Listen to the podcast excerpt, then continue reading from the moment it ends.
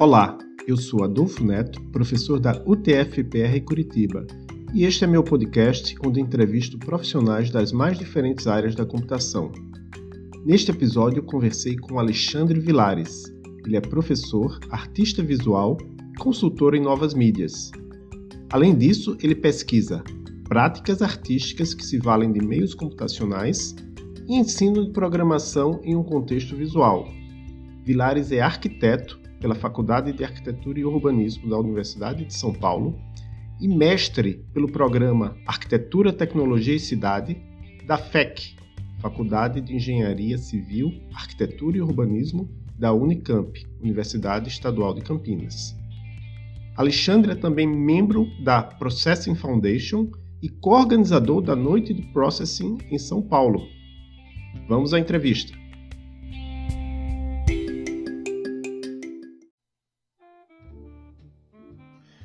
Tudo bem, Alexandre? Tudo jóia. Como é que você está aí em Curitiba? Estamos bem aqui, apesar do, do, frio, né? Que já começou o friozinho aqui. Aí tá São Paulo. Você está em São Paulo, não é isso? Estou em São Paulo, tá um pouquinho frio também, mas está tudo bem. Exato. Então, eu descobri, de certa forma, você através de um tweet. Eu vou colocar esse tweet lá na descrição. Você colocou assim, hashtag Processing Python Easing tinha os gráficos bonitos aqui que você, eu acho, transformou num GIF. Então, explica, explica para mim, para todo mundo, qual é o contexto desse tweet, o, o que que você queria com isso. E isso, isso já tem a ver com a sua área mais geral de atuação, que é arte e educação? Sim, é isso aí. É, bom, eu vou começar falando dessa ferramenta aí de programação que é o processing. Tem gente que fala processing, processing, mas enfim, que era originalmente uma linguagem de programação uh, feita para artistas visuais, né? Ela é baseada em Java, ela é um Java desburocratizado. É, o pessoal lá do MIT, que em 2001 é, começou essa ferramenta e virou uma fundação que nem tem a Python Software Foundation, que cuida do Python, tem hoje a Processing Foundation, que cuida do, do Processing, e, e virou meio uma coleção de projetos. Eles têm também um outro projeto que é muito popular hoje em dia, que chama P5JS, que é, são as mesmas ideias do Processing, só reescrito em JavaScript. E eu, pessoalmente, uso uma variante que chama Processing Modo Python, que é, usa o, o Jython, né, que é uma implementação do, do Python que roda na virtual Java, é, para acessar essas bibliotecas é, do, do tradicional. Eu diria hoje que essa ferramenta ela é um ecossistema de ferramentas né, para programação, para esse público do design, das artes visuais.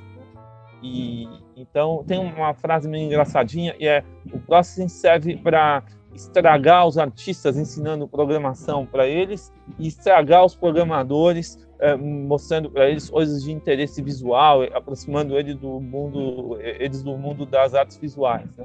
Então eles têm esse papel meio duplo. E, e, o meu exemplo era, era explicando, né? Eu faço material didático, eu dou aula, era explicando o que, que é o easing, né? Que é usado em motion graphs, é usado em, em várias situações, né? E é uma função que, que faz alguma coisa se mexer de um jeito um pouco diferente, né? Certo. E é, é você acabou tocando num ponto que eu queria tocar, porque o que eu penso é assim, artistas em geral não preferem coisas analógicas, por que, que eles vão querer sujar as mãos, digamos assim, entrando em programação? É, então, isso é, é um pouco. É um pouco. É, é uma não é tão visível, talvez, mas tem é, gente mexendo com artes visuais e computação desde a década de, desde a década de 60, né? É, talvez até antes, né? Mas tem gente fazendo imagens e, e, e fazendo é, coisas com fins estéticos, usando computadores e usando programação, né? É, desde a década de 60, mas não é, não é uma coisa mainstream, assim, né? E, mas, por exemplo, ano, ano retrasado, passado, perdi um pouco a noção do tempo, teve uma exposição muito grande no Centro Pompidou, é, lá na França, é, de, de, arte computacional, arte feita um, com técnicas computacionais. E no Victoria and Albert Museum teve uma exposição grande também chamada Chance and Control, também mostrando os pioneiros né, da, da arte computacional. Então você vai ver trabalhos incríveis. Assim, no Brasil a gente tem um pioneiro desse, que é o Valdemar Cordeiro, que ele trabalhava junto com um físico, um Moscati, usando os computadores da USP e tal, para fazer imagens usando usando computador. E, e naquela época é, a saída mais fácil que tinha era teletipo, né? Então ele usava letras para formar as imagens e tal, uma coisa é meio proto-ASCII art, vamos dizer assim. E então a gente tem um pioneiro desse no Brasil e, e enfim, e tem então nomes assim, a Vera Molnar, né? Tem o Friedrich. Se você começar a olhar esse universo, aí você vai ver os trabalhos incríveis feitos muito um pen plotter também. A gente não tinha as telas, né? A gente tem hoje em dia nos computadores. E, e, a gente também não tinha as impressoras já de tintas, impressoras caseiras que a gente tem hoje. É, é fácil imprimir hoje. Então, uh, usava-se pen plotters, né? E tem muitos artistas hoje que mexem com arte computacional estão voltando a usar pen plotter, é uma coisa muito interessante. Você pode usar uma caneta boa, com pigmento e dura, né? Que qualidade museológica, né? Um papel bom, papel de, uh, de algodão, né? Nem um papel de aquarela, de gravura e, e aí é, tem artistas usando de novo pen plotter e tal. Então, é, é, é, que não é uma coisa tão mainstream, né? Mas é, para quem começa a fuçar nesse, nessas formas de expressão, vai ver, e tem muito artista sujando as mãos aí com os beats, os bytes e, e, e fazendo coisas aí com computação.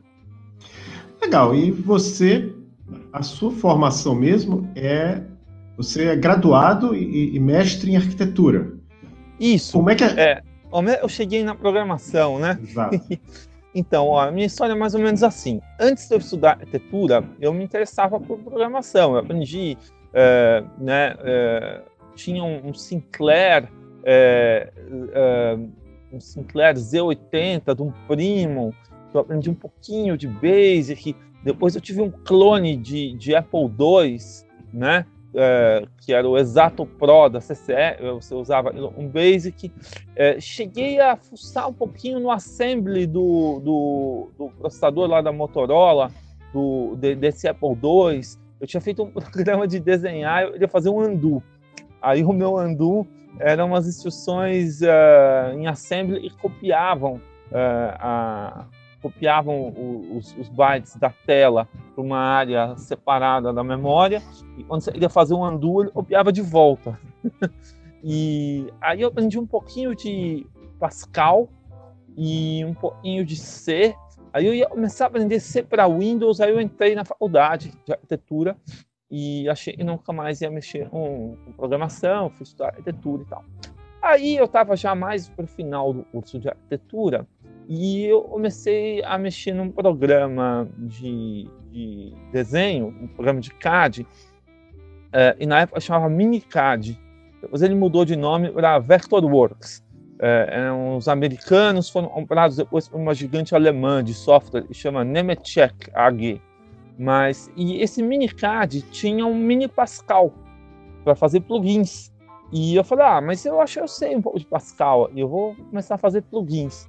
E aí uh, o Mini Pascal foi renomeado para VectorScript e era uma variante de Pascal, né? E eu comecei a fazer plugins, voltei para programação fazendo plugins para programas de desenho. Eu dava aula e pequenas ferramentas e tal, era muito divertido. É, programação é, procedural, imperativa, né? E aí eu comecei a, a dar aula do SketchUp, um programa que foi feito lá para os malucos no Colorado, e depois foi comprado pelo Google, o SketchUp, uma época. Agora ele foi comprado para fora do Google, por uma empresa que chama Trimble. Mas, é, mas e, e, o, e, o, SketchUp ele tem o Ruby embutido. Aí eu falei, ah, vou tentar fazer uns plugins em Ruby aí pro, pro SketchUp. Aí não entendi nada. Falei, não estou entendendo nada. Esses pontinhos aí no meio das, das funções. Né? Era tudo. Ruby depende totalmente de orientação a objetos, né? E eu não sabia nada de orientação a objetos, então não entendi nada. aí é, eu conheci, depois de um tempo, o Processing, não lembro direito como, mas eu fui aprender orientação a objetos no, no Processing, que é um Java desburocratizado, vamos dizer assim, né? E aí depois o, o, Ruby fez muito mais sentido, e aí eu cheguei até a fazer uns plugins para o SketchUp, mas eu comecei a me encantar mais e mais. Eu gosto muito da aula, né? Por esse lance de ensinar programação para quem não é de programação, né? Comecei a encher o saco dos professores que davam aula comigo na, na escola da cidade, na faculdade é, aqui em São Paulo, onde eu dou aula há, uns 15 anos.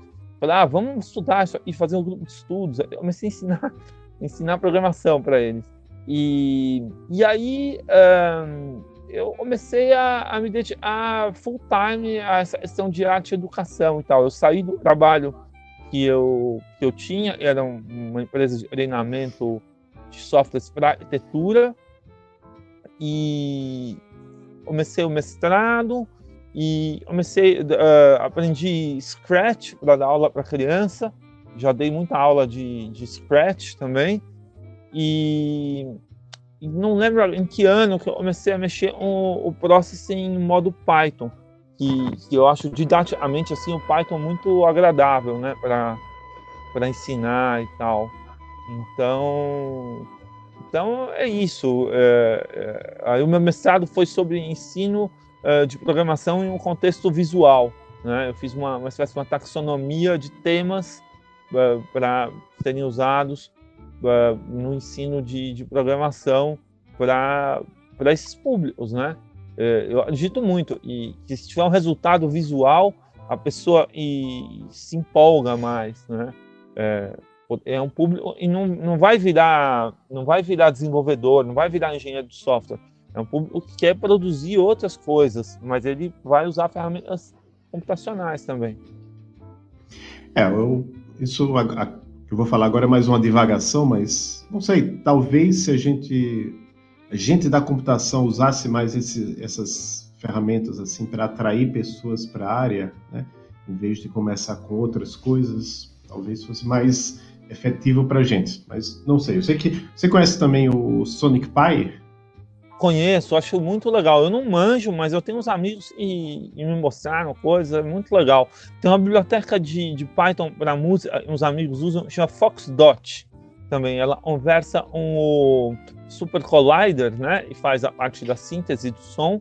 E, mas aí você escreve uma, um, um dialeto de, de, de, Python meio esquisitinho, mas você, faz umas coisas de. Tem, tem todo um filão aí, chama live coding para música, né?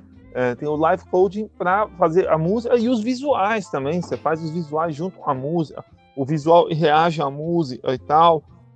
É uma, é uma diversão imensa, na minha opinião. Isso é um negócio muito legal. Né? É o professor lá da Virginia Commonwealth University, lá em Richmond, Virginia. Ele está com um projeto agora chamado Code Beats. Ele fica dando aulas lá no Twitch de Sonic Pi para crianças. Achei bem que legal. Muito legal. É.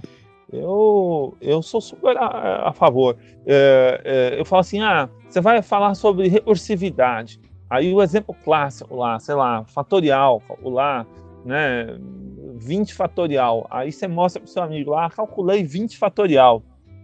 Que graça tem. Agora, é, eu quando falo de recursividade, eu faço um desenho de uma árvore, que a receita de fazer um galho depende de fazer um outro galho um pouco menor. E para fazer o galho um pouco menor, você precisa fazer mais dois galhos um pouco menores. E, e aí, quando você vê, né, você pede para fazer um, um, uns galhos e sai uma árvore, né? E, e aí você fala, você trata do tema da, da recursão, mas o, o, o, resultado é o impacto. Você mostra para o seu amigo, fala, olha só essa árvore, o que, que eu fiz, né? E aí você faz, parametriza lá um pouco a árvore, a árvore pode mexer, abrir, fechar, você pode randomizar o, o, o comprimento dos galhos, a árvore fica muito parecida a uma árvore biológica, é muito impressionante, né? E então, enfim, tem tem muita muita coisa divertida para explorar e eu acho isso motiva, empolga, né, a, a, as pessoas. Eu estava vendo aqui, você, na verdade, que me, me, passou o link, que você teve um, um desenho publicado numa revista, né? O, a revista acho que é Internet Sociedade, o nome do desenho é 2.850 interpolações de triângulos V3 e tem o desenho e o código do lado, né? Explica ah, um pouco para gente o que é que foi essa obra aí. Ah, eu, eu tenho um certo orgulho aí de ter conseguido publicar nessa revista. É um grupo que eu acompanho, assim, o pessoal do Internet Lab, que fez essa revista. O pessoal trata de temas, eu acho super importantes aí da intersecção da tecnologia e, e do direito e da sociedade, né? Questões da, uh, de vigilância e de direitos civis e tal, e assuntos que me interessam, assim. E aí eles abriram uma brecha no, no, no chamamento de, de, artigos da revista, dizendo, ah, você pode mandar um paper científico ou você pode mandar uma contribuição artística. Eu falei, ah, opa, é a minha chance, né? E, e eu, não sei, eu tenho explorado essa ideia de mostrar o desenho junto com o código. É, tem talvez um elemento meio didático, né? E pelo fato de eu, de eu ser professor, ele mostrar como a coisa é feita junto, mas eu acho que faz parte, tem um pouco a ver com a nossa influência também do, da cultura do, do software livre, né? Da, do código aberto, ele mostrar como é as coisas são feitas. E, e, então eu tenho fiquei muito contente eles aceitaram o meu o meu desenho, né?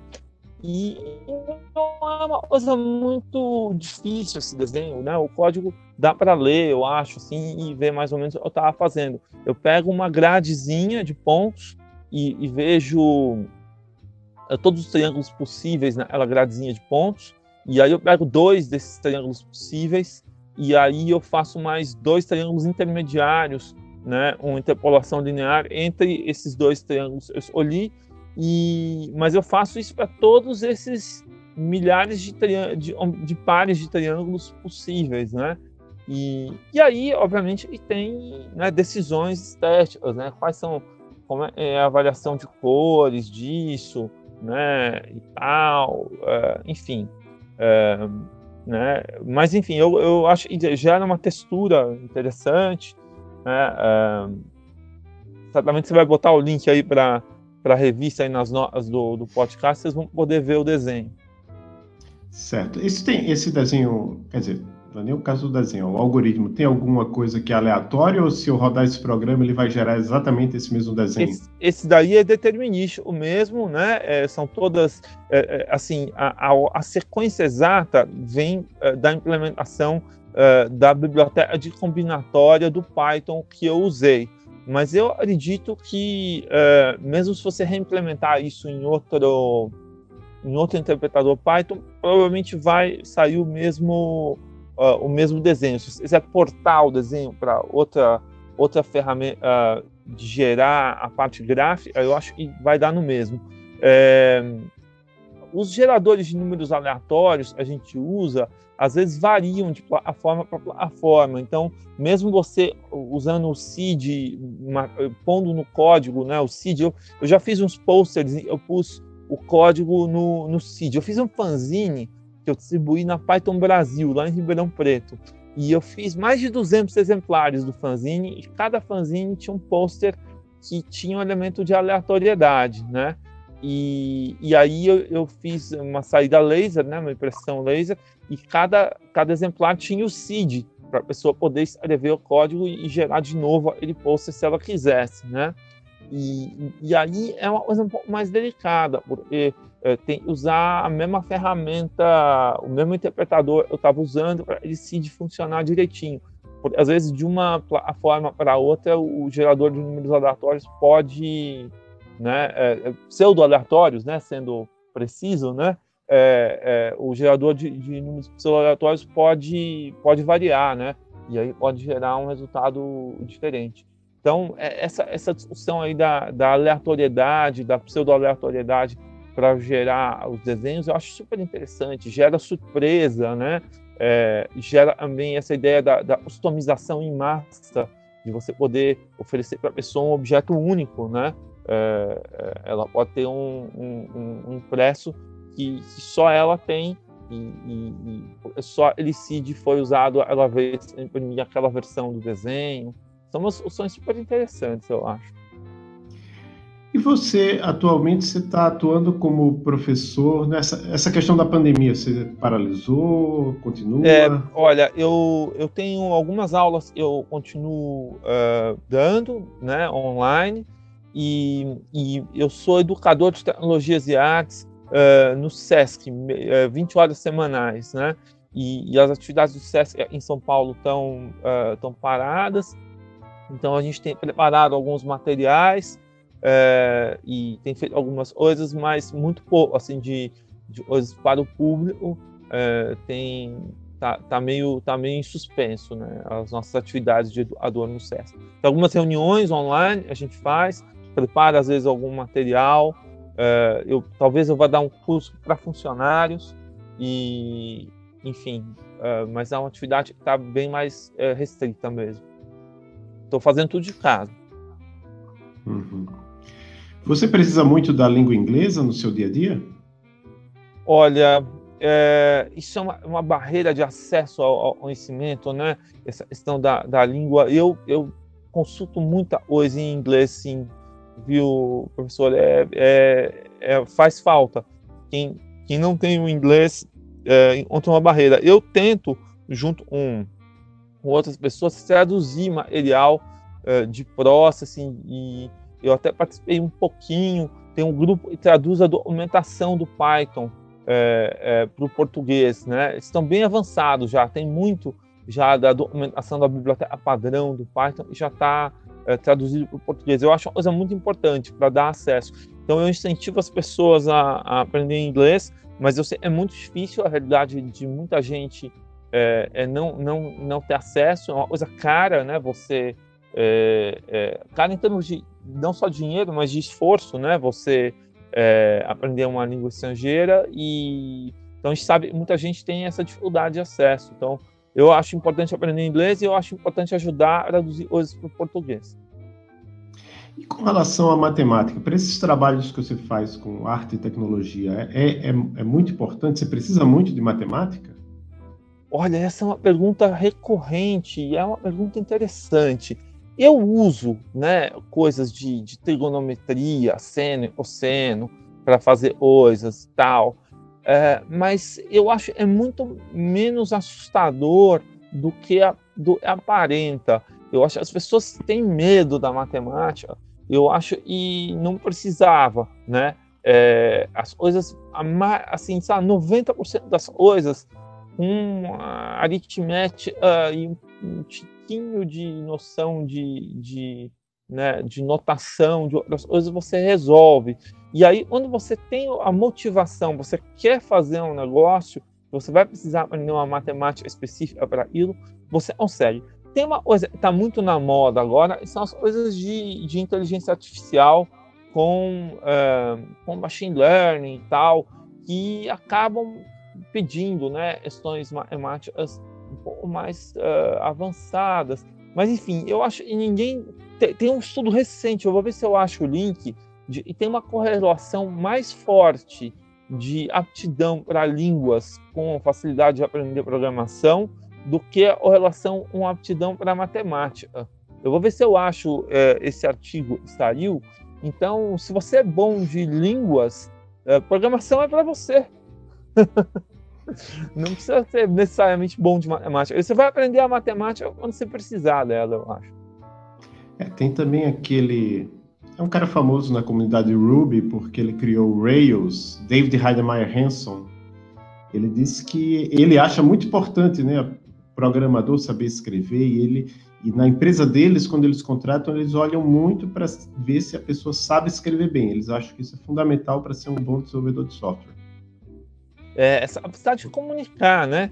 É, eu, tem, tem, alguém que falou, precisa achar essa citação de e escrever o código que o computador entende é fácil, o negócio é escrever o código que o outro programador entende. Exatamente. E, então, é. a capacidade de se comunicar, entender o que, que é para escrever, que código é esse eu preciso escrever, eu preciso conversar com as outras pessoas e me comunicar bem para saber qual o problema eu estou resolvendo quais são as especificações, né? É, é, ou convencer o meu, o meu colega de que aquela implementação é mais legal do que a outra. eu preciso conversar, preciso me expressar bem e tal, né? É, a gente não chegou ainda num, num ponto, e possivelmente talvez a gente nunca vai chegar, em que não seja necessário programar. Tem um professor da USP, professor Valdemar Setzer, que eu conheci muitos anos atrás, que ele, ele achava que um dia ele, não sei se ele achava ou se ainda acha, porque nunca mais eu falei com ele, ele está vivo, está aposentado, mas está vivo, que um dia a gente não ia precisar mais programar, simplesmente ia escrever uma descrição em língua natural e o computador ia gerar um programa para a gente. É, mas, é... ah, por sinal, já que eu falei dele, ele também era um cara que ele, ele falava assim, que o, os programadores, eles precisavam é, meio que, para limpar a mente de tanto tempo que eles passam com o computador, fazer uma atividade artística, mas não podia ser uma atividade artística muito determinística. Ele sugeria aquarela em papel molhado. Porque quando você faz aquarela em papel molhado, mais que você tente desenhar uma linha reta, não vai sair, porque é molhado, é meio aleatório. Mas, enfim, é, vou... Não, pode, é, pode só, falar. Só é interessante esse comentário. Eu estava tendo essa conversa com o meu amigo Luciano Ramalho, e, e, e uma, um insight ele aumentou, e talvez seja um caminho na direção da gente escrever menos código. Ele acha que talvez a gente tenha que escrever os testes. E o computador vai, resol vai, vai escrever o código, mas a gente vai escrever talvez os testes. Não sei. Uhum. Né? É, é, é, é uma direção possível, talvez. Eu conheci o Luciano Ramalho ano passado, lá na Elixir Brasil 2019, um cara brilhante, né? Escreveu um livro fa famoso mundialmente sobre Python, né? O Python Fluent, ou Fluent Python.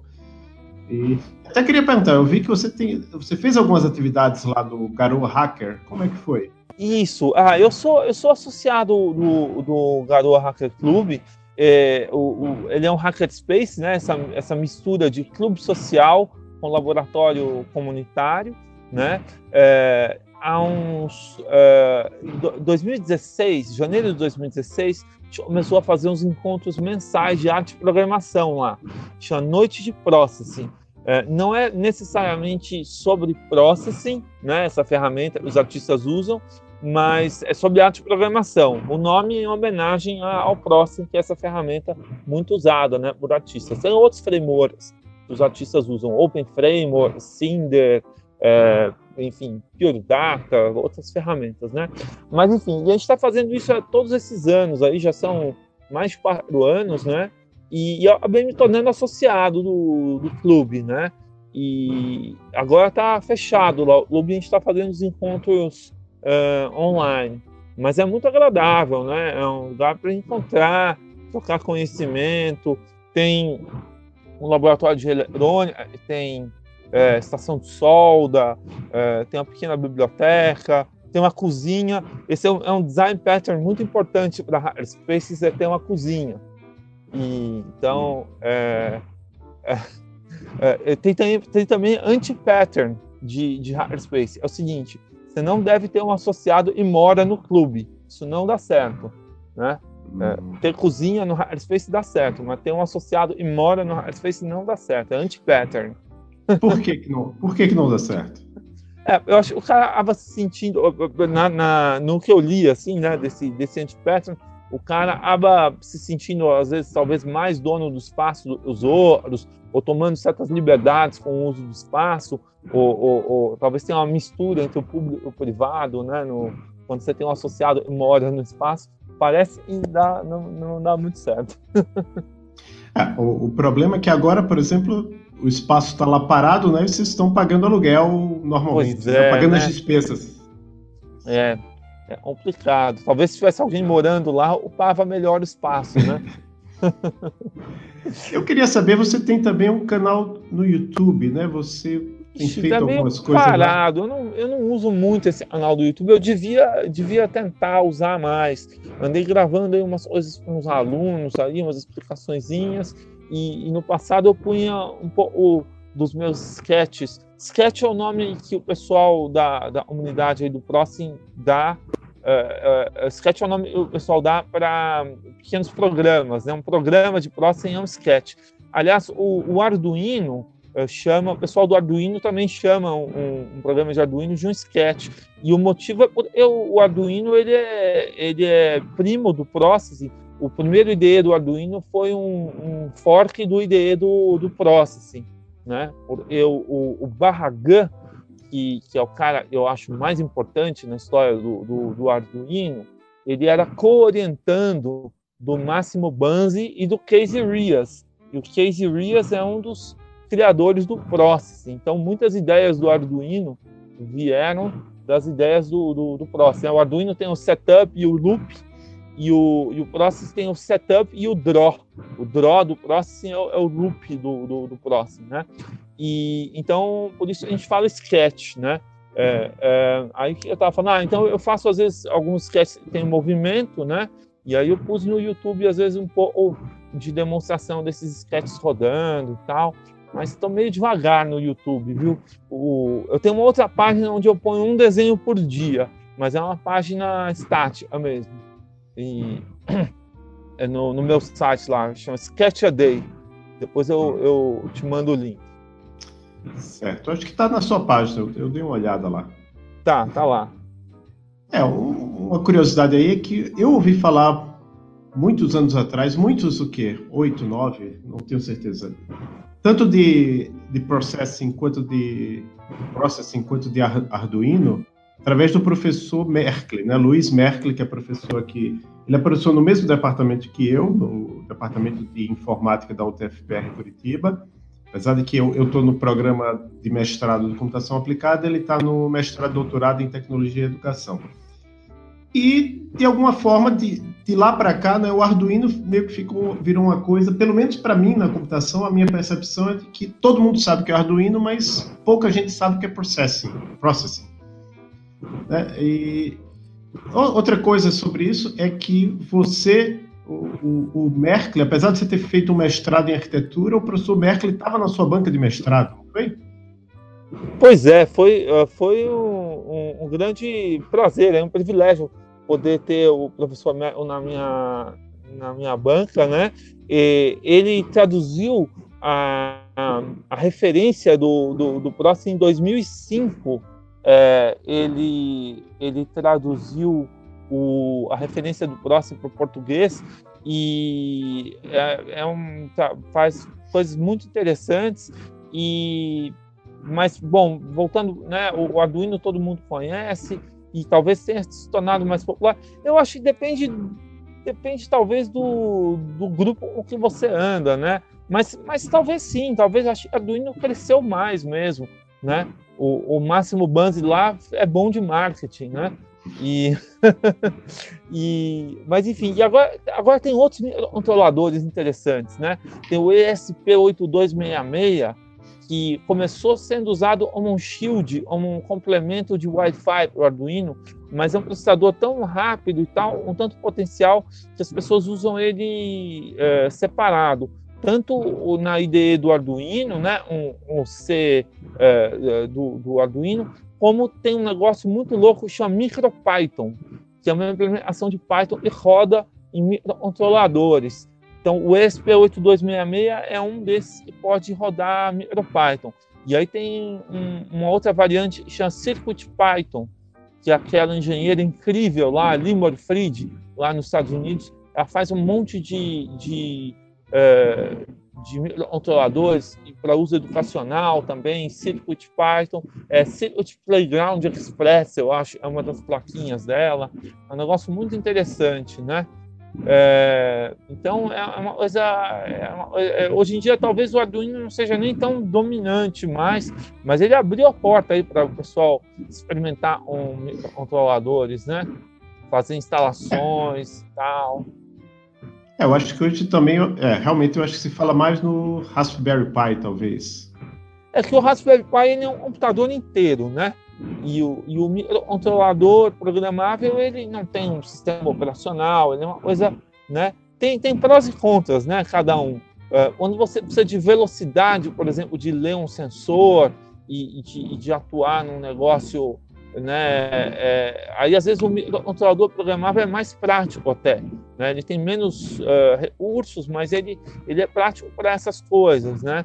E, e, já o Raspberry Pi é, é, muito interessante também. Ele tem os pinos de, de entrada e saída, né? Os pinos de I/O, é, mas ele não tem pinos analógicos.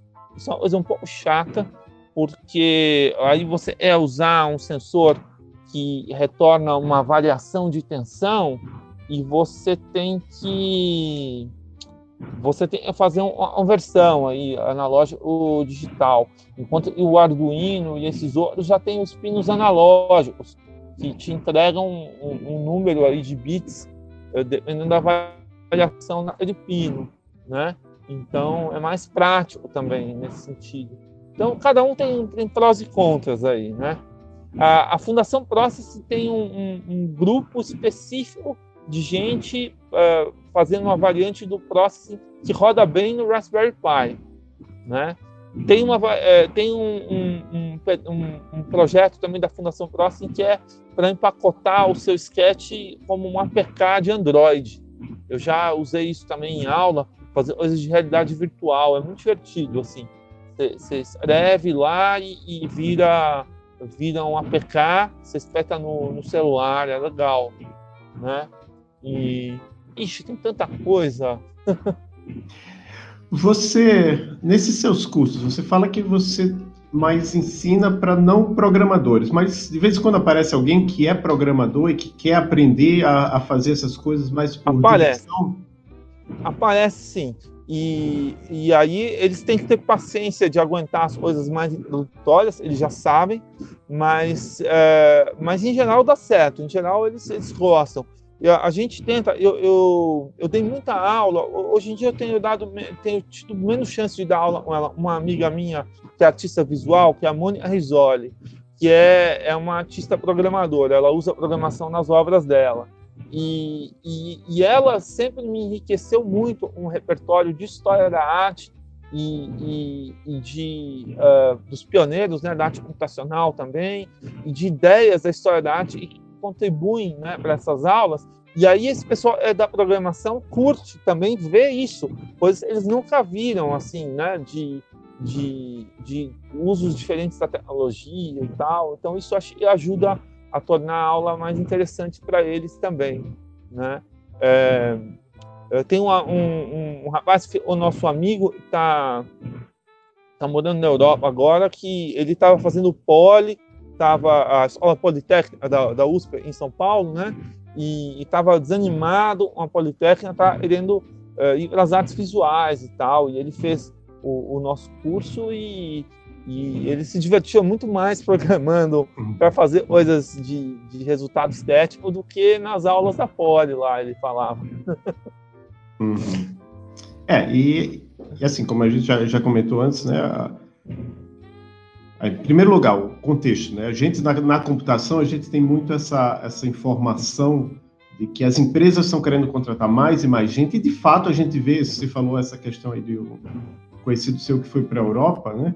E eu, a gente tem visto isso muito, pessoas que trabalham aqui, que ou, alguns vão trabalhar fisicamente fora, outros vão trabalhar remotamente, né? E as empresas daqui do Brasil estão precisando de mais e mais gente. Para isso, a gente precisa atrair mais gente para a área, né? E, porque, por exemplo, no curso, nos cursos que eu dou aula, Engenharia de Computação e Sistema de Informação, eu, tô, tô ouvindo, eu imagino que agora, especialmente é, eu vou. Tá meio ruim aqui, né? O bate-bate. Desculpe, viu? Não, aqui antes estava mais gerenciável, agora, agora melhorou. Quer, eu fecho o meu microfone um pouquinho? Sim, sim. Então, é, no, nos cursos que eu dou aula, Engenharia de Computação e Sistema de Informação, a primeira linguagem de programação que os alunos veem é C.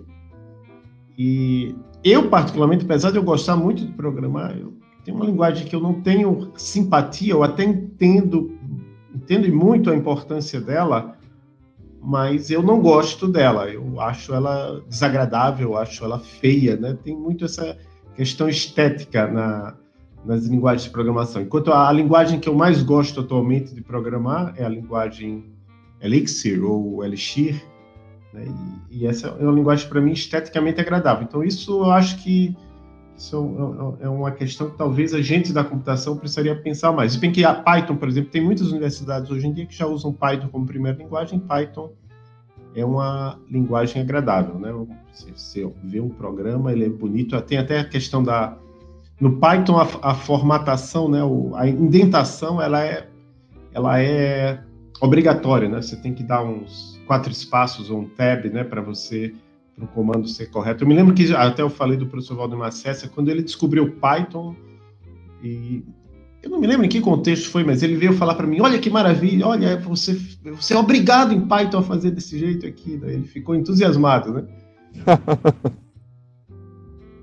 mas o que eu queria saber agora de, de você, Alexandre, é se você enfrentou alguma dificuldade na, durante a sua educação ou na carreira que você lembre, por qualquer motivo que seja, mas que você diga, pô, precisei superar isso para chegar onde eu estou? Hum, deixa eu pensar, assim, de, de, dificuldades a serem superadas, assim.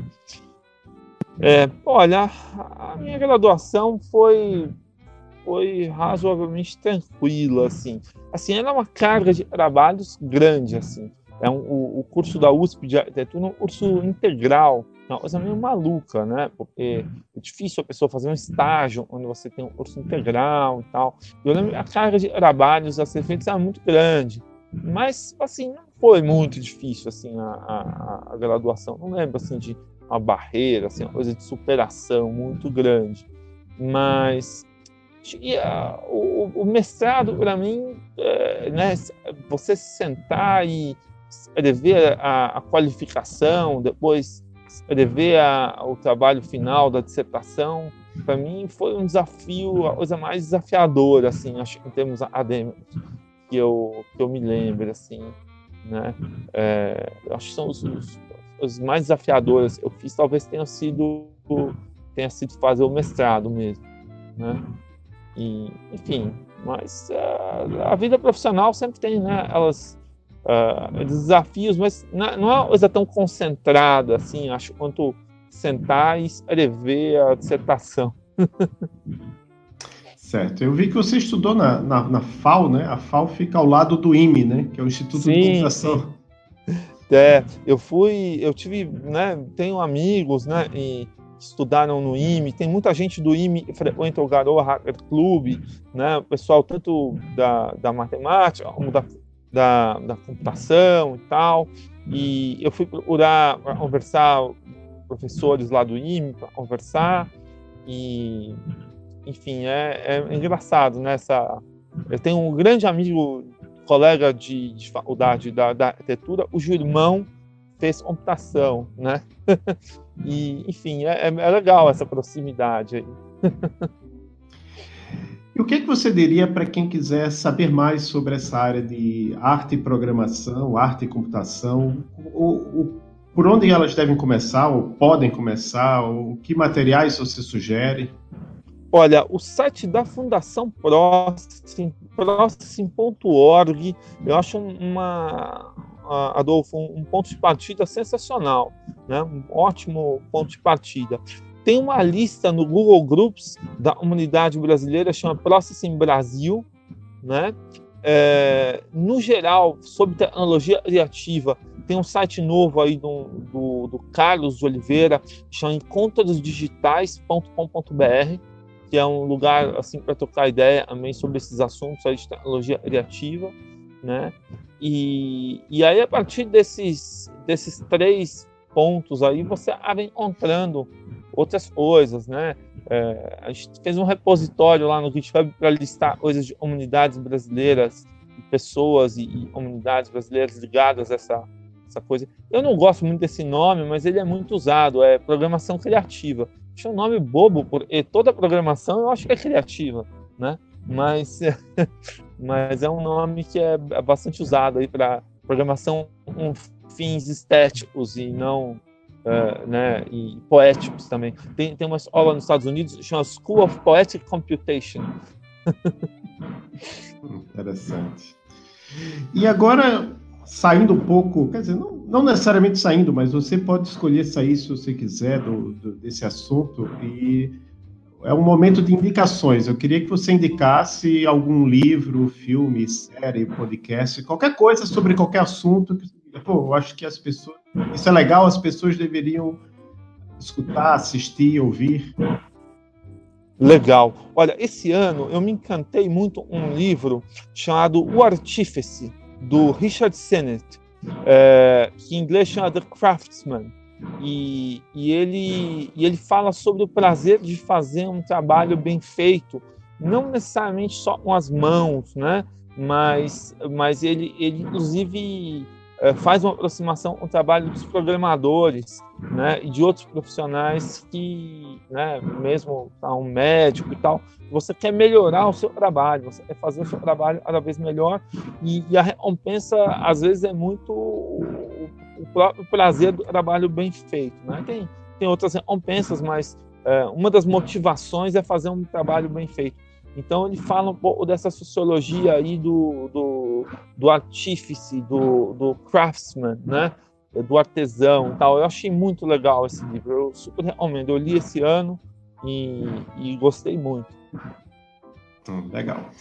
E eu vou deixar na descrição do episódio a sua página, né? O seu Twitter, seu canal do YouTube tem mais alguma coisa, algum, algum site onde as pessoas possam saber mais sobre você?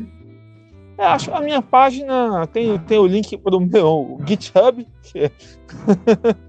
e né, eu estou mexendo lá no GitHub e né, os repositórios com os quais eu estou contribuindo. O meu material didático principal ele é aberto, então quem quiser lá corrigir um erro de português, é, sugerir um conteúdo que está faltando, ou fazer um pull request, é, manda ver. E é isso aí. É, eu não sei se todo mundo está acostumado com isso, mas é, dizer, o pull request é uma forma que você tem lá no GitHub de você, você fazer uma cópia de um repositório. Aí e sugerir uma, uma contribuição, uma edição, né? Sugerir uma edição. Né? É eu... e, e, tem até uma explicaçãozinha lá, como contribuir, explica um pouco, né? É você abre uma conta no, no GitHub, faz um fork, tal. É, é, um, é um assunto é um assunto interessante esse, tá? Uhum. O trabalho de colaboração funciona para o né, controle de versão distribuído, funciona para o código, mas funciona para material didático também. É, é um, uma coisa interessante que surgiu na computação e é formalmente surgiu na computação. Né? O conceito acho que já, já vem de antes, né? mas formalmente essa ideia do pull request, né, especificamente, surgiu lá na computação e está se espalhando para outras áreas. E para terminar, existe alguma coisa que você gostaria de falar que não foi abordado? Se você quer agradecer alguém também, eu acho que esse é o momento. Olha, foi um prazer muito grande, Adolfo, conversar com você. Eu sou muito empolgado né, com esses temas.